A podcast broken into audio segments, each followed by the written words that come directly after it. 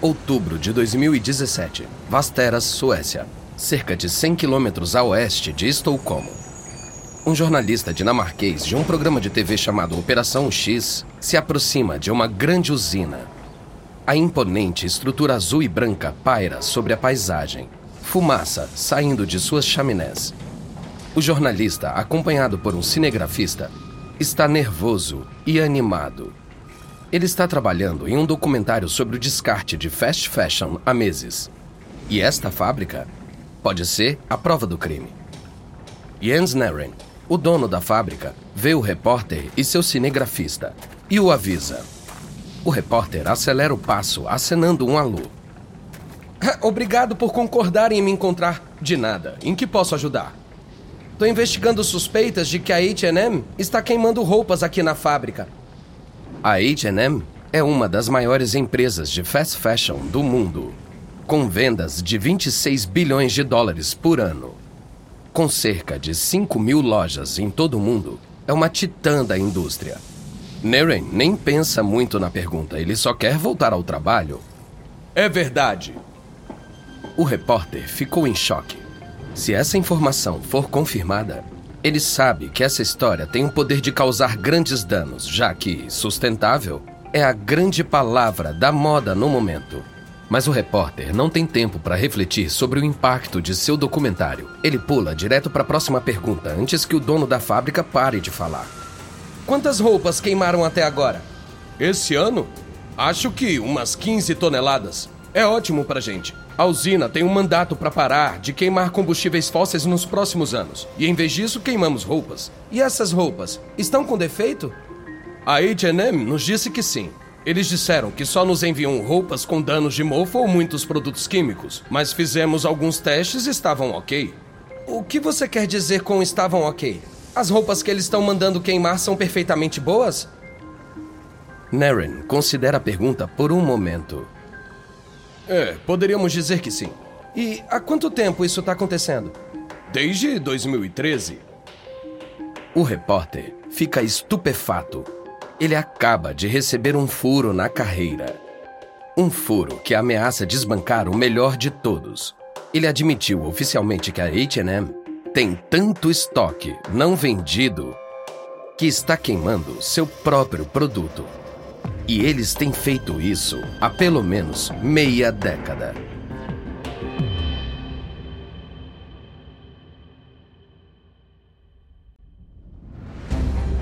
Da Wondery, eu sou Lucas Soledade e esse é o Guerras Comerciais Fast Fashion.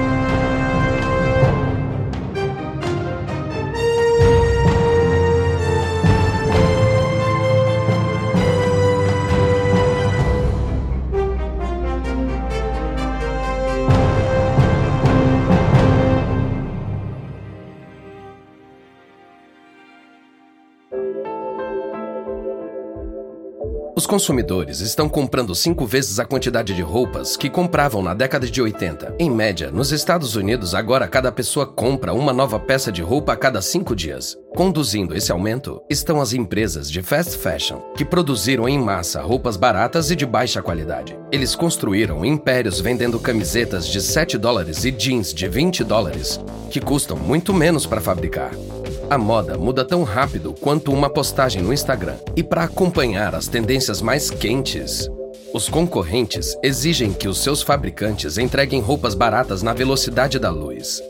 Na nossa nova série, quatro gigantes da moda rápida se enfrentam: Zara, H&M, Topshop e Forever 21. O mercado global deve crescer para mais de 30 bilhões de dólares este ano. Mas esse monte de dinheiro está gerando um monte de preocupações. E não é só a concorrência dos imitadores.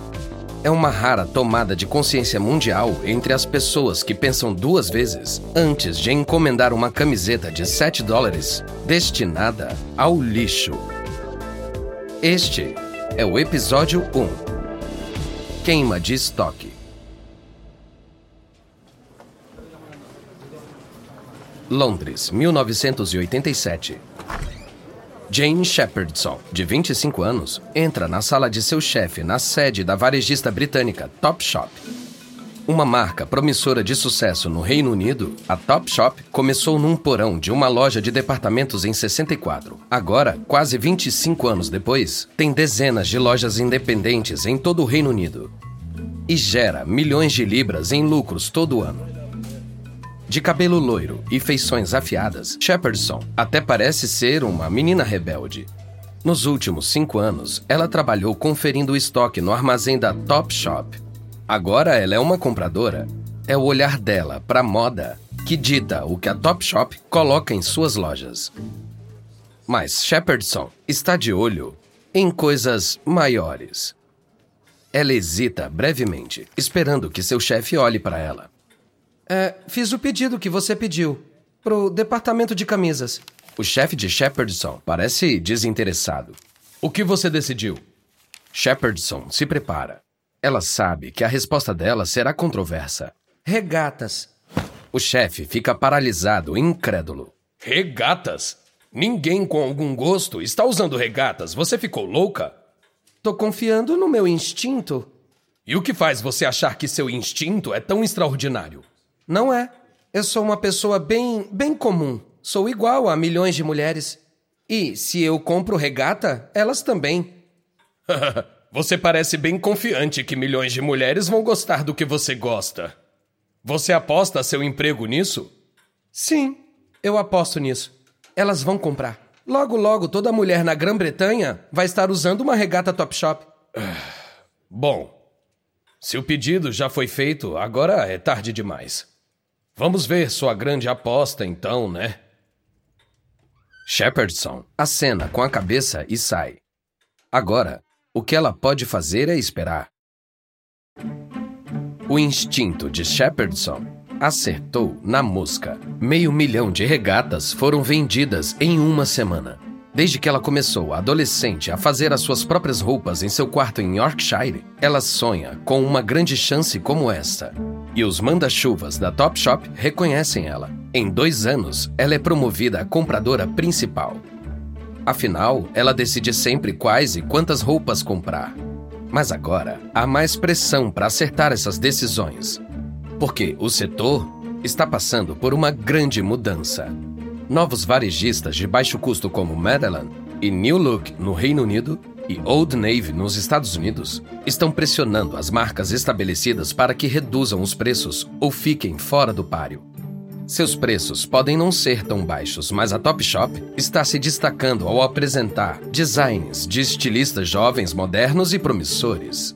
Em 1994, atingem um marco importante: uma nova loja principal.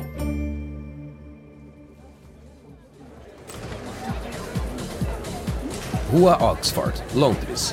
Duas adolescentes usando baby look, meias até o joelho e sapato Mary Jane entram na nova loja de três andares e 800 metros quadrados da Top Shop. Uma loja tão grande que ficará conhecida como Big Top Shop.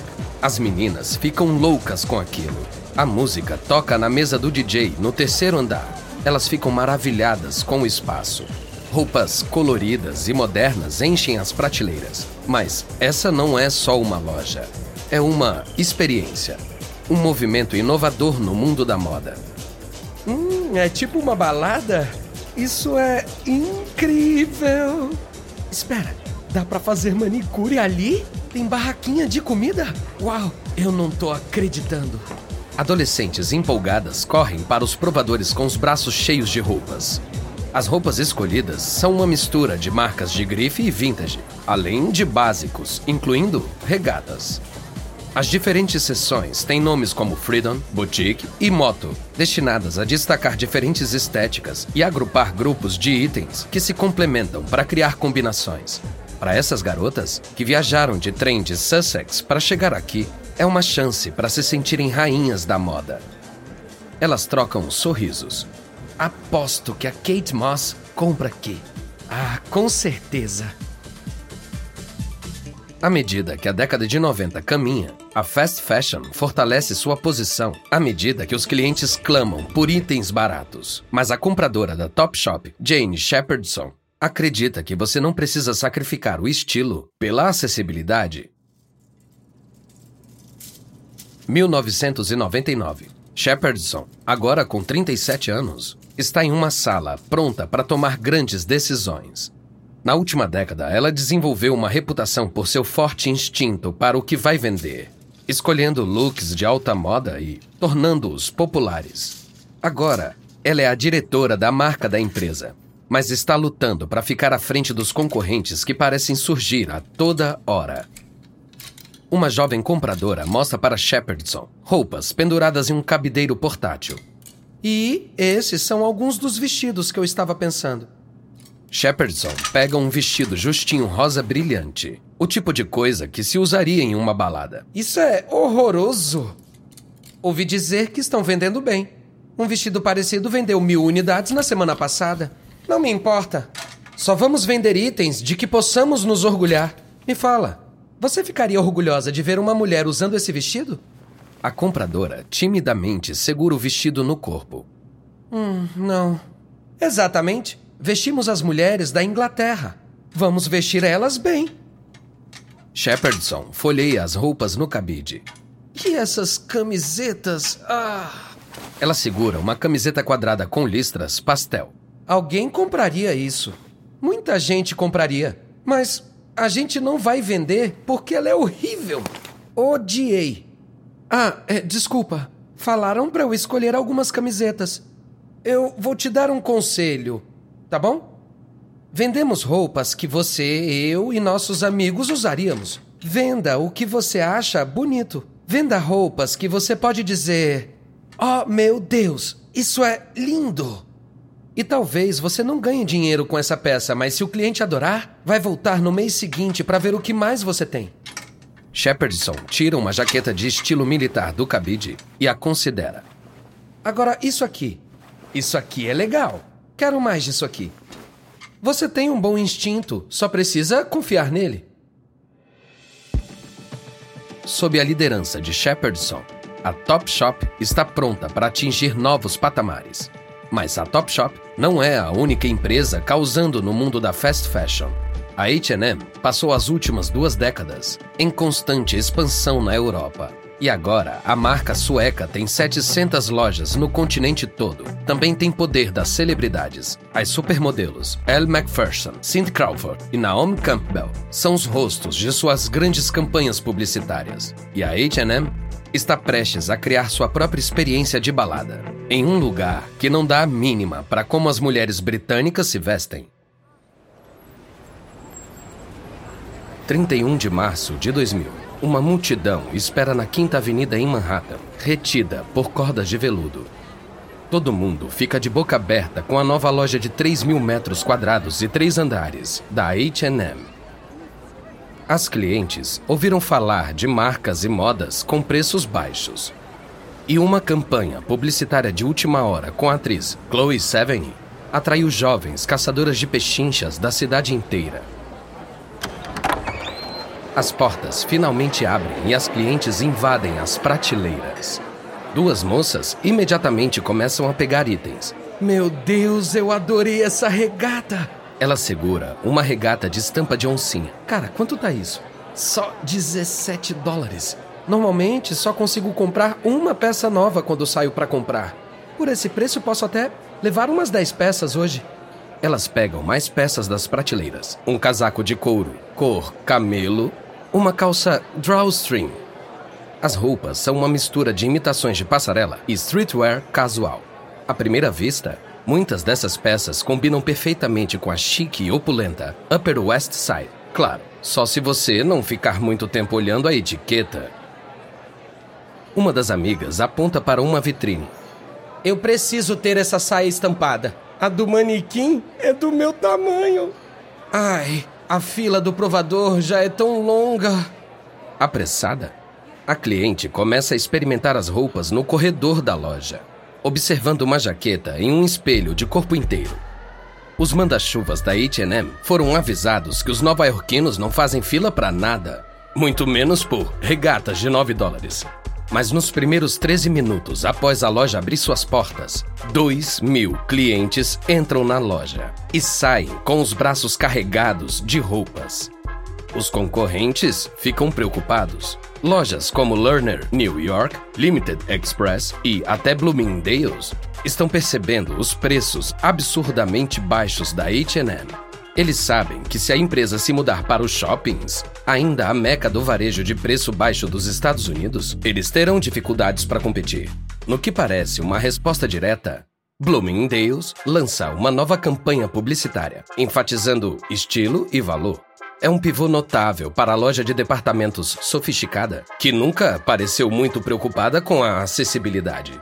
E a H&M está indo para os shoppings. A marca planeja abrir 100 lojas nos Estados Unidos, começando com Palisades Mall, ao norte de Nova York, e o Garden State Plaza, de Nova Jersey. 2002. Sede da Topshop, Londres. Sala da diretora de marca Jane Shepardson.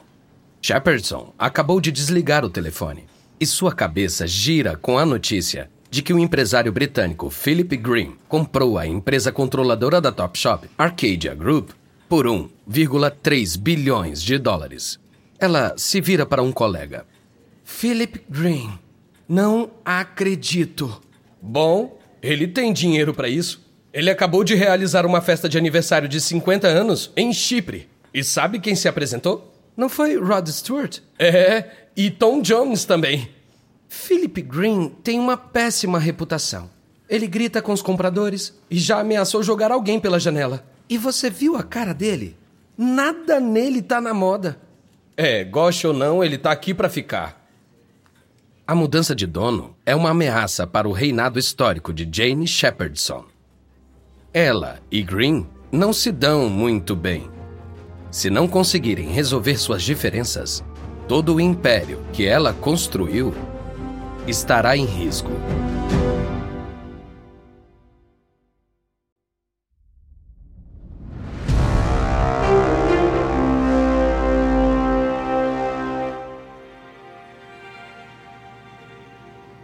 Novembro de 2004, Estocolmo, Suécia. Jürgen Anderson, diretor de marketing da H&M, e Rolf Eriksson, diretor administrativo da empresa, estão em um showroom. Eles estão diante de manequins vestindo peças de uma próxima coleção. É uma coleção que tem o potencial de levar a empresa a novos patamares. Anderson considera uma camiseta com uma foto do rosto do famoso estilista da Chanel, Karl Lagerfeld. Isso não era o que eu esperava. Não mesmo.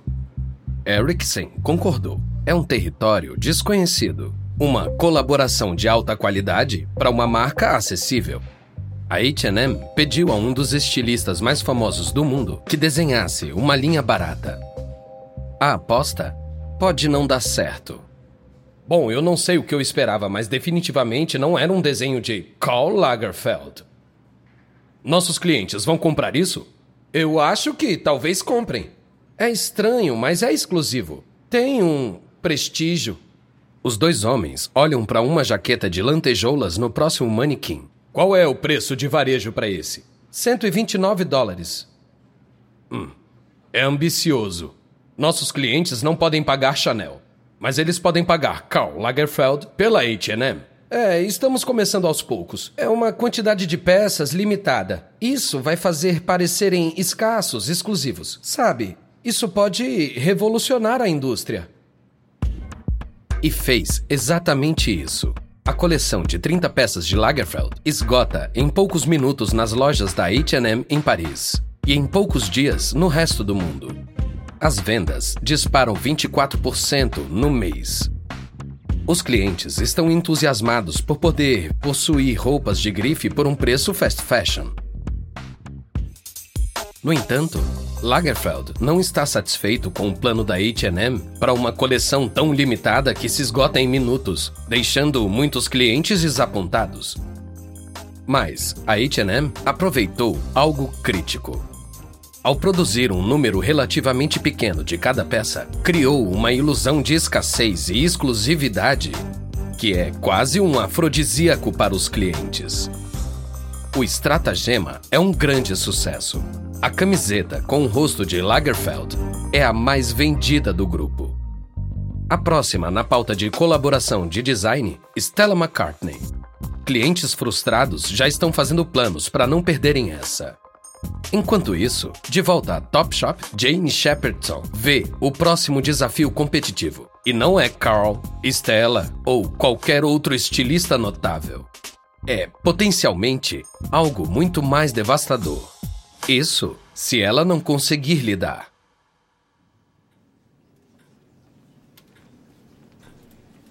É 2004 e Shepardson está sentada na sala de Philip Green, um homem de aparência severa com cabelos grisalhos ralos. Green lembra um dos personagens de Os Sopranos. Seu próprio terno, simples e normal, não sugere que ele seja o dono de uma das maiores marcas de moda do mundo. Shepardson se inclina, ansiosa, para atualizar seu chefe sobre as últimas conquistas. As coisas estão mudando, e tudo por causa da internet. Antes, uma pessoa comum ao redor do mundo não tinha como saber quais estilos eram exibidos nas passarelas. Agora, qualquer um, se souber onde procurar, pode ver com um clique de um botão. Green franze a testa. Ele não está interessado em teorizar sobre a indústria. Ele quer saber de resultados. E o que isso tem a ver com as vendas? Significa que temos que ser rápidos. Mais rápidos do que somos agora. Agora demora seis meses para uma tendência de passarela chegar às nossas lojas. Mas se demorarmos tanto, essas peças não estarão mais na moda. Então, o que você sugere?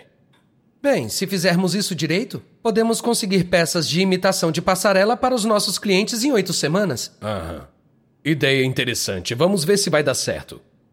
Mas tenho algumas preocupações. Ela faz uma pausa e escolhe as palavras com cuidado. Seu relacionamento com Green tem sido desafiador e ela precisa de uma estratégia. Estamos comprando muito da Ásia. Isso faz nossa cadeia de suprimentos demorar mais. É mais barato fazer roupas na Ásia, você sabe disso. Certo. Só acho que pode ser sensato considerar alguns fornecedores mais estratégicos perto de nós. Assim, podemos colocar roupa nova nas lojas mais rapidamente e também a internet. A H&M está começando a expandir as vendas online. Eu realmente acho que esse será o futuro. Não, não, não, não, não. Não podemos tirar o foco de nossas lojas. Elas são icônicas. Ir à Big Top Shop pela primeira vez é um rito de passagem. Agora, por que não foca em fazer dinheiro para mim? Shepardson se levanta e começa a sair de seu escritório. Mas ela para ao chegar à porta. Eu não gosto de ceder. E não gosto que me digam o que fazer. Preciso de liberdade para provar coisas novas. Meu criativo não pode ser sufocado. Ela deixa suas palavras ecoarem enquanto fecha a porta atrás dela. A franqueza de Shepardson com Green vem do sucesso com os números. Em 1999, pouco antes de assumir o cargo de diretora de marca, a Topshop faturou 9 milhões de libras. Em 2005, faturaram 110 milhões. E embora ela ainda tenha que responder a Green em relação a decisões importantes, como compras online e localização de fábricas, ela tem espaço para fazer alguns movimentos importantes. Primeiro, Shepardson garante à marca um lugar como patrocinador principal da London Fashion Week. Depois, ela lança Top Shop To Go, um serviço que entrega uma seleção de peças com curadoria nas casas dos clientes. Ela até organiza festas na loja para os clientes adolescentes da empresa. Shepardson está em alta, mas seu sucesso na Top Shop será tão fugaz quanto as tendências da moda que ela vende para as massas.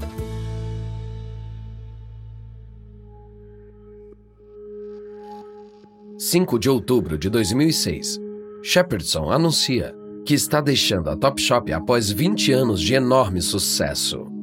A fábrica de boatos imediatamente começa a se agitar.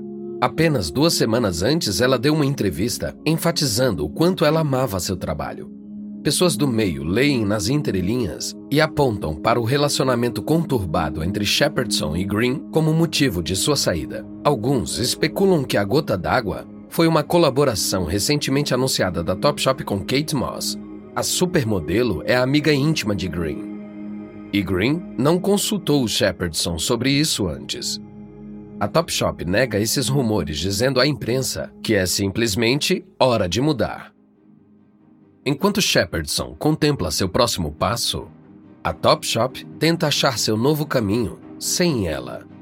E com as inovações do setor diminuindo o tempo necessário para levar uma tendência da passarela ao shopping, eles vão ter que descobrir isso rápido ou vão comer poeira. No próximo episódio, vamos abordar as origens desconexas da Topshop e H&M, assim como da Zara, uma empresa espanhola com uma maneira particularmente inteligente de fazer negócios, e uma nova concorrente americana, a Forever 21.